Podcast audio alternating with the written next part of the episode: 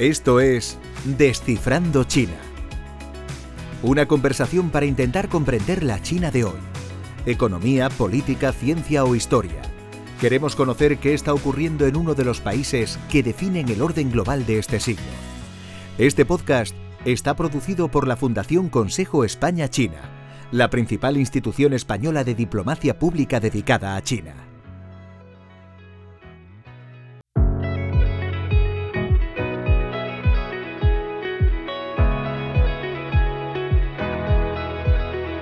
Hola, ¿qué tal? Bienvenidos y bienvenidas a un nuevo episodio de Descifrando China, el podcast de la Fundación Consejo España-China. Soy Jesús Gámez. Si hay un elemento crítico en el bienestar de una sociedad es que todos sus integrantes puedan beber agua. Lo cierto es que China aquí no juega con las mejores cartas. De acuerdo con datos de la Organización de las Naciones Unidas para la Alimentación y la Agricultura, la FAO, por sus siglas en inglés, el país está en torno al puesto 120 en el mundo en acceso a agua potable, con alrededor de 2.000 metros cúbicos por persona. Y la cosa podría ponerse aún más complicada en las próximas décadas. Según UNICEF, el cambio climático dificultará la disponibilidad de agua potable en todo el mundo a medida que los eventos climáticos extremos se vuelvan más comunes. La seguridad hídrica se ha convertido en una prioridad para China. Si el país quiere sostener el ritmo de desarrollo económico que se ha marcado para este siglo, tiene que garantizar, entre otras muchas cosas, que todos sus ciudadanos puedan beber agua potable. La intersección entre cambio climático y seguridad hídrica tiene otra arista. China se ha marcado también un objetivo ambicioso de descarbonización, neutralidad en carbono antes de 2060. Uno de los puntales de esta estrategia es la generación hidroeléctrica de energía, la mayor fuente renovable del país en estos momentos y la segunda en total, solo después del carbón. En este sentido, la construcción de presas en las cuencas de los ríos que China comparte con otros países requiere ya de una estrategia diplomática que evite problemas, con sus vecinos del sudeste asiático y singularmente con India, con quien sigue enquistado el conflicto en la meseta de Doklam o Donglang. Del desafío de dar de beber a 1.400 millones de personas y de las tensiones que el acceso al agua puede provocar en Asia Meridional y Oriental, hablamos hoy Descifrando China con Águeda Parra. Águeda es analista del entorno geopolítico y tecnológico de China. Publica regularmente textos en medios de comunicación como El País o Es Global. También cuenta con una de las newsletters más interesantes sobre el ascenso tecnológico de China, China Geotech, a la que por cierto os invitamos a suscribiros. Y es autora del libro China, las rutas de poder. Águeda, muy buenos días y gracias por estar aquí hoy con nosotros. Hola, muy buenos días. ¿Qué tal? En un artículo reciente en Es Global, titulado Diplomacia hidropolítica y desafíos del oro azul en Asia, apuntas que China, con una quinta parte de la población mundial, solo dispone del 6% del agua dulce del planeta. ¿Está en riesgo la seguridad hídrica de China a medio plazo? ¿Y por qué se trata de una prioridad nacional?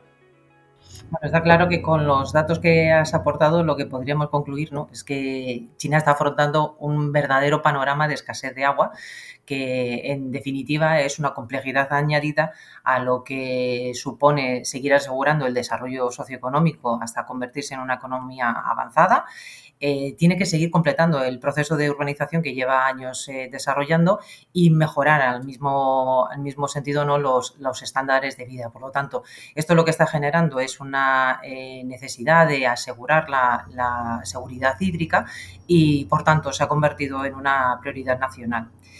Si miramos ¿no? los, los, datos que disponemos de, de, uso de agua potable, de disponibilidad de agua potable, lo ponemos en un contexto global ¿no? para ver un poco lo que es la magnitud del desafío, pues eh, tenemos que a los poco más de 2.000 eh, metros cúbicos de agua potable que dispone por persona eh, la población de cada, cada, una de las personas en China, lo que tenemos es que Estados Unidos, con una población cuatro veces menor, sin embargo, tienen un ratio per cápita de acceso al agua cinco veces superior. Y ya si lo ponemos en el, en el contexto ¿no? de otros de los miembros del G7, como podría ser Canadá, bueno, pues ellos tienen un acceso de más de 79.000 metros cúbicos por persona, que esto ya estaríamos hablando de, de otro tipo de magnitud.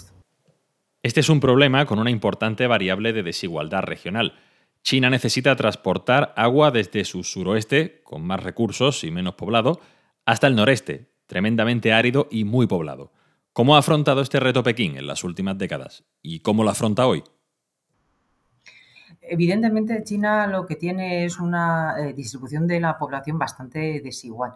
Eh, las partes de las zonas costeras y la parte de la zona norte es donde se agrupa mayor número de población están alrededor de las 15 provincias más pobladas y las más áridas a la vez.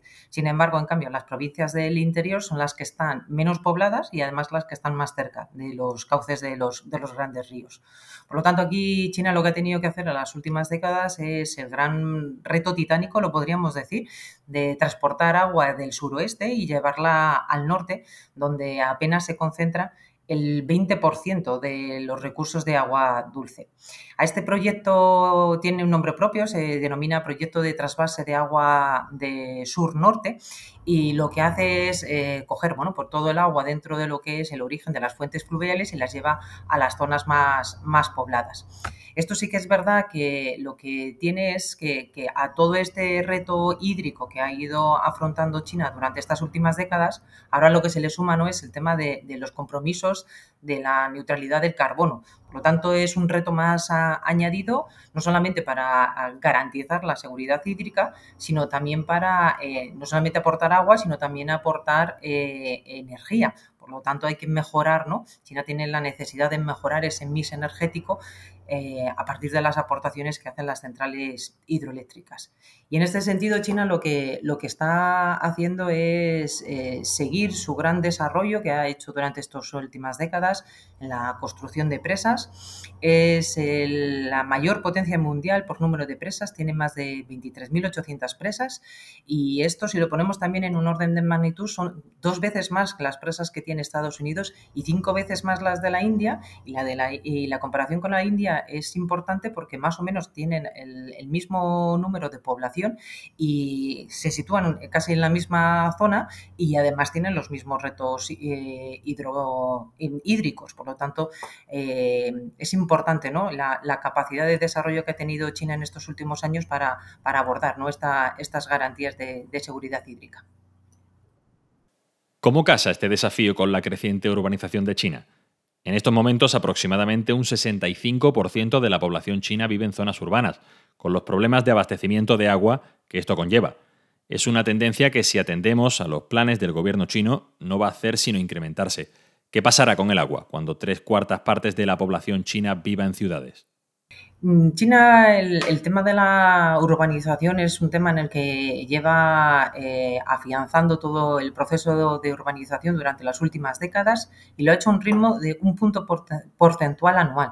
Esto supone alrededor de unos 220 millones de, personas que cada vez van tensionando eh, mucho más los recursos hídricos.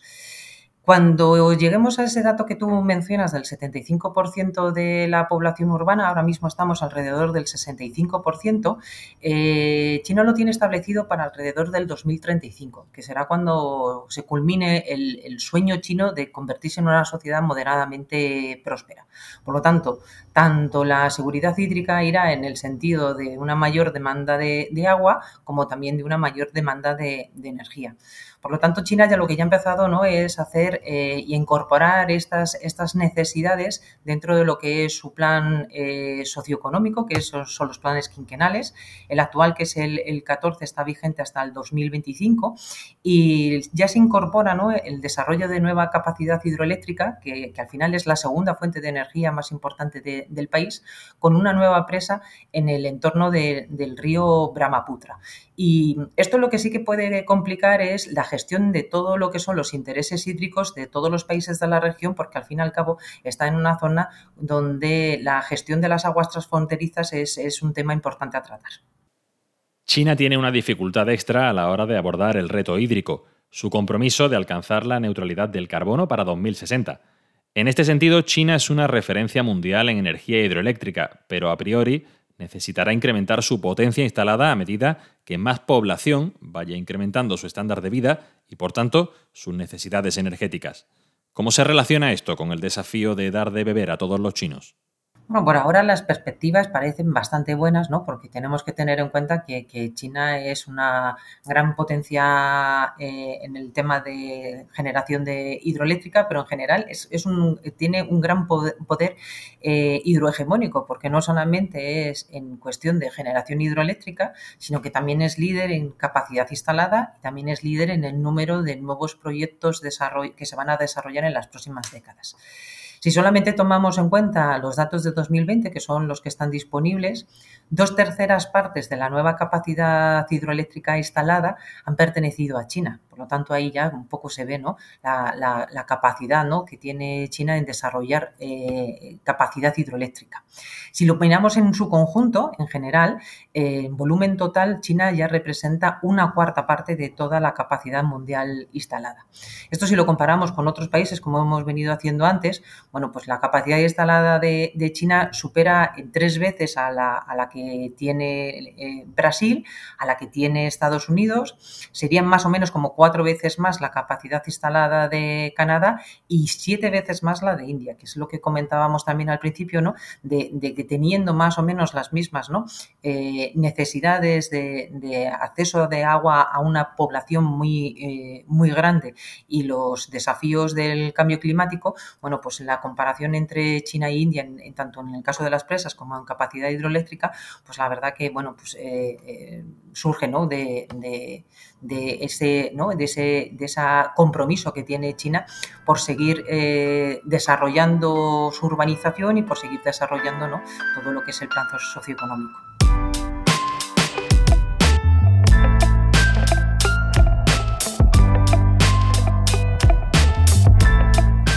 China tiene un vecindario complicado. Tiene fronteras terrestres con 14 países muy variopintos, con historias muy diversas como suele ocurrir en los vecindarios concurridos, con algunos se llevan mejor que con otros. En el asunto que nos ocupa, China comparte unos 40 cursos de agua con otros países. La mayoría de ellos nacen en lo que se conoce como el tercer polo, es decir, la meseta tibetana, que con sus enormes glaciares tiene las mayores reservas de agua dulce del mundo, después de los dos polos, el Ártico y el Antártico. Algunos de estos ríos son enormes, plurinacionales, nacen en China y pasan por varios países en su curso hacia el mar, dan de beber a millones de personas en Asia Meridional. Y de nuevo, como en cualquier vecindario donde hay zonas de uso común, son una fuente de potenciales conflictos.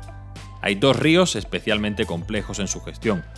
Uno es el Brahmaputra, conocido como Yarlung Tsampo en China, que atraviesa India y Bangladesh. Otro es el Mekong, al sur, que cruza Myanmar, Laos, Tailandia, Camboya y Vietnam hasta desembocar en el mar meridional de China. Agueda, ¿podrías dibujarnos un esquema de este tablero geopolítico? ¿Qué papel juega el agua en las relaciones de China con sus vecinos del oeste y del sur?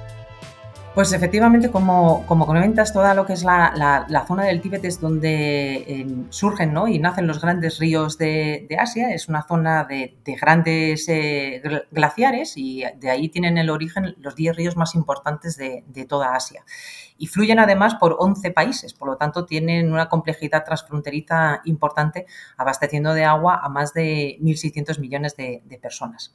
Esto es una zona en donde, si antes comentábamos que China va a hacer la nueva presa sobre el Brahmaputra, pues de aquí nace este, este río y además desde su origen en China, pues va pasando por India y por Bangladesh y después también está otro de los grandes ríos transfronterizos que es el Mekong, que desde las cuencas de, de China pues va pasando por, Myanmar, Laos, Tailandia, Camboya, hasta, hasta desembocar lo que es en el, en el delta del Mekong, que está en, Vietnam.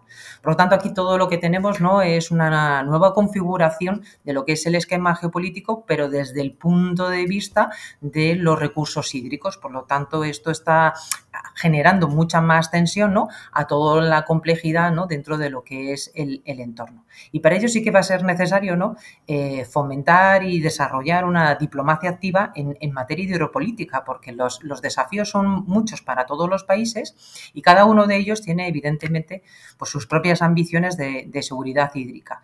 Y en este caso lo que hay que tener en cuenta es que, claro, eh, China es el, el origen de estos dos grandes ríos que mencionábamos antes y toda la actividad digestión que se realice aguas arriba, pues va a terminar influyendo ¿no? en las actividades bueno, pues de pesca y de agricultura que se desarrolla eh, aguas abajo.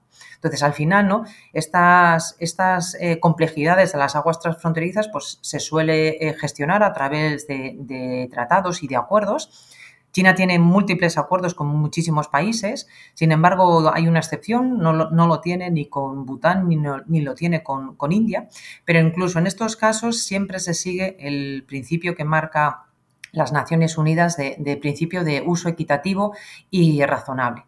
Hasta ahora, eh, el uso equitativo y razonable ha sido la mejor gestión que se ha podido realizar sobre estos recursos hídricos, pero sí que está claro ¿no? que, que a medida que el cambio climático y los nuevos desafíos hídricos que se van a ir produciendo en los próximos años, pues va a requerir que, se mantenga esta buena sintonía dentro de lo que es la gestión de los recursos hídricos para que no genere inestabilidad dentro de lo que es la política regional.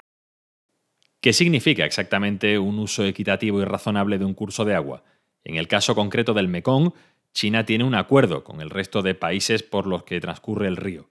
¿Qué implicaciones tiene? Bueno, las Naciones Unidas lo que dicen es que, bueno, hay, un, hay una convención de las Naciones Unidas sobre el derecho de los usos de los cursos de aguas internacionales para fines distintos de, la navegación. Esto es una convención de 1997 y lo que hacen es eh, abogar por el, uso equitativo y razonable de los, de los recursos. Es decir, que ninguno de, las, de los países que están dentro de lo que son los cauces altos de los hagan un uso que pueda perjudicar a los, al delta y a las actividades eh, de pesca y de agricultura que tengan los países de, de abajo. En el caso de Mekong, el Mekong tiene su propio acuerdo, es algo más reciente, es de 1995, y en este, en este acuerdo eh, China tiene la autoridad legal para realizar ese uso razonable y, equitativo. Por lo tanto, esta compartición de recursos con todos los países que mencionábamos antes, al final lo que está es eh, haciendo depender de, esta gestión que haga China a más de 60 millones de personas que se dedican a las actividades de, pesca y, agricultura. Siempre ha habido eh, buena sintonía, eh, siempre ha habido casos puntuales, pero al final las situaciones se han ido resolviendo bien sin que haya llegado a ningún conflicto extremo por ninguna de las partes. Y para finalizar, ¿cómo ves el panorama para China y a nivel regional a medio y largo plazo? Parece plausible que la competición por un recurso tan valioso como el agua genere algunas tensiones. ¿Hay riesgo de que dichas tensiones puedan desembocar en algo más grave? Bueno, el acceso al agua, que mm, por, algo está llamado ¿no? el oro azul líquido, y en general ¿no? toda la gestión de los recursos hídricos, al final es el mayor de los desafíos globales que van a afrontar todas las economías de, en los próximos años, porque los efectos del cambio climático ya son eh, globales y las medidas se tienen que empezar a tomar de manera rápida. Por lo tanto, aquellos países que como hablábamos en el caso de China, están bajo una situación de escasez de agua, pues van a tener que redoblar estos esfuerzos para intentar garantizar la, seguridad hídrica. Dentro de lo que es las eh, complejidades de las aguas transfronterizas, sí que siempre, bueno, siempre hay eh, sus pequeñas quejas, ¿no? De que hay cierta gestión del agua que, puede bien provocar eh, ciertos momentos de, falta de agua o inundaciones. Pero al final, eh, la gestión que se, ha, que, se, ha hecho por el uso equitativo y responsable y por la diplomacia activa que están manteniendo todos los países en general en, estas aguas transfronterizas, ha hecho que al menos no estas quejas no desemboquen en una guerra de, de, agua. Ni siquiera en el caso de, India, con el que no tienen ningún acuerdo en cuestión de recursos hídricos y que, bueno, pues que te mantiene una situación compleja dentro de lo que es la frontera del Doclán, en donde, bueno, pues ha habido sus más y sus menos con altas tensiones.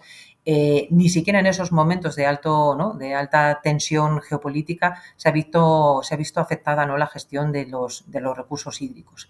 Y sí que es verdad ¿no? que en todo este, este periodo ¿no? que está sufriendo ahora mismo toda la zona de Asia de grandes sequías y de inundaciones por otra parte, ¿no? pues va a generar ¿no? una, una tensión añadida que en general van a tener ¿no? que, gestionar todos los países en, conjunto y van a tener que buscar En definitiva, eh, puntos de cooperación multilaterales, mm, más si cabe, ¿no? reforzando eh, aquellos que ahora mismo ya están y potenciando sobre todo esta diplomacia para un poco ¿no? seguir en esta misma dinámica de, no alteración ¿no? de lo que es el orden geopolítico regional que al final ¿no? pues prevalece entre los países respecto de lo que al menos son los recursos hídricos. Águeda Parra, muchísimas gracias por acompañarnos hoy en Descifrando China. Muchísimas gracias a vosotros. Puedes seguir la actividad de la Fundación Consejo España-China en www.spain-china-foundation.org, suscribiéndote a nuestra newsletter o a través de nuestros perfiles en Twitter, LinkedIn, Facebook e Instagram y nuestro canal en YouTube.